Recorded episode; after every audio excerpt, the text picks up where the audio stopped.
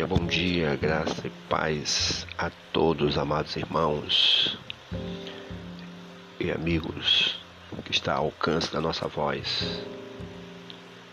Que prazer imenso estar podendo compartilhar com vocês um pouco da palavra de Deus e trazer algumas lições extraordinárias para a nossa vida.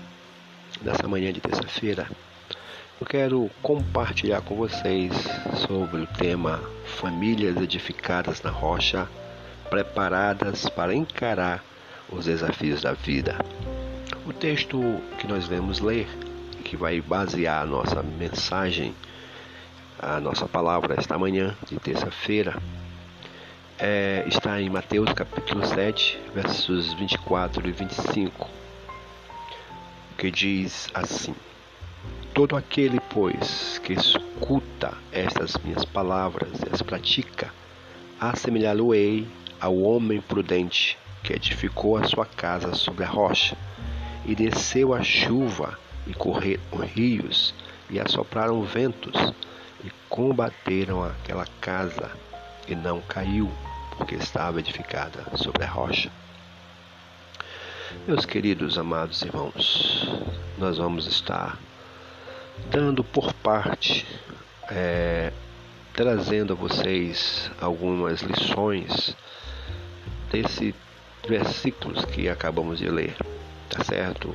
Hoje estaremos é, destacando aos amados o primeiro, digamos que o primeiro princípio ou, ou até mesmo é, digamos que antídoto ou posicionamento ou até mesmo atitudes que devemos ter em relação aos grandes desafios da vida que nós encaramos nesses dias atuais. Então, eu quero começar dizendo que o mundo, o mundo, meus amados irmãos, mudou os valores da família e nega os princípios da palavra de Deus. Muitos são os desafios de uma família nos dias atuais. Mas talvez, queridos, os maiores desafios sejam manter-se ileso em seus princípios e valores sem qualquer influência das vozes que gritam fora das nossas casas, tentando nos dizer como devemos ser o que devemos ter, como devemos ter, como devemos pensar e educar a nossa família. Então eu quero deixar para você aqui algo que pode nos ajudar a encarar os desafios da vida segundo essa parábola, segundo esses textos que acabamos de ler, tá certo? Então hoje eu vou deixar é, a primeira, o primeiro talvez o primeiro a primeira ajuda que pode nos levar a encarar os desafios da vida segundo essa parábola, esses textos que acabamos de ler. Primeiro é a presença de Jesus.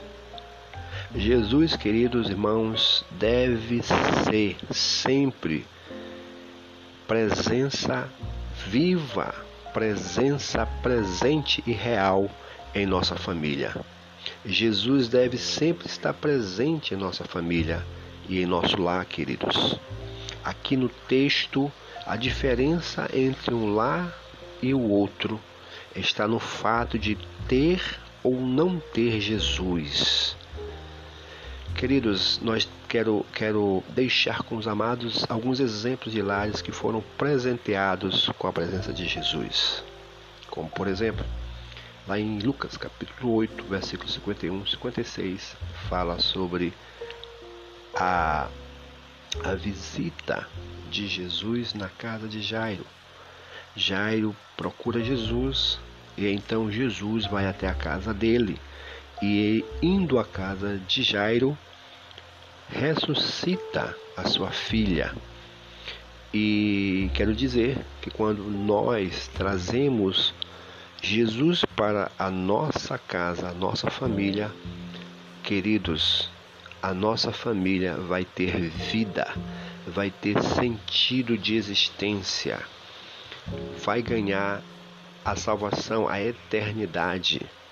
Então, por isso é importante que Jesus esteja, esteja presente e seja presente em nossa casa, em nossa família. Seremos é, reavivados ou ressuscitados, ou a vida será restaurada. Com a presença de Jesus, encararemos a morte, encararemos os desafios que tentam muitas das vezes matar os sonhos, matar os ideais da família. Mas Jesus de Nazaré, estando presente na família, dará vida e sentido de existência à minha e à sua família. Outro exemplo está em Mateus 8, 5, 13, quando Jesus entra na casa do centurião e lá Jesus faz um milagre extraordinário. Jesus, queridos, ele precisa estar em minha casa e em sua casa. Na casa de Zaqueu, o exemplo, em Lucas 19, 5. Zaqueu desejava ver Jesus. Jesus olha Zaqueu, pede para ele descer da árvore onde ele tinha subido. E Jesus disse que iria estar na casa de Zaqueu. E na casa de Zaqueu, Jesus vai dar salvação, alegria e transformar toda a realidade da vida de Zaqueu e de toda a sua família. Então, queridos, para que eu e você encaremos os desafios da vida de frente, é imprescindível a presença de Jesus em nossa família e em nossa vida. Que Deus, assim, Cristo Jesus, nos abençoe. Um abraço.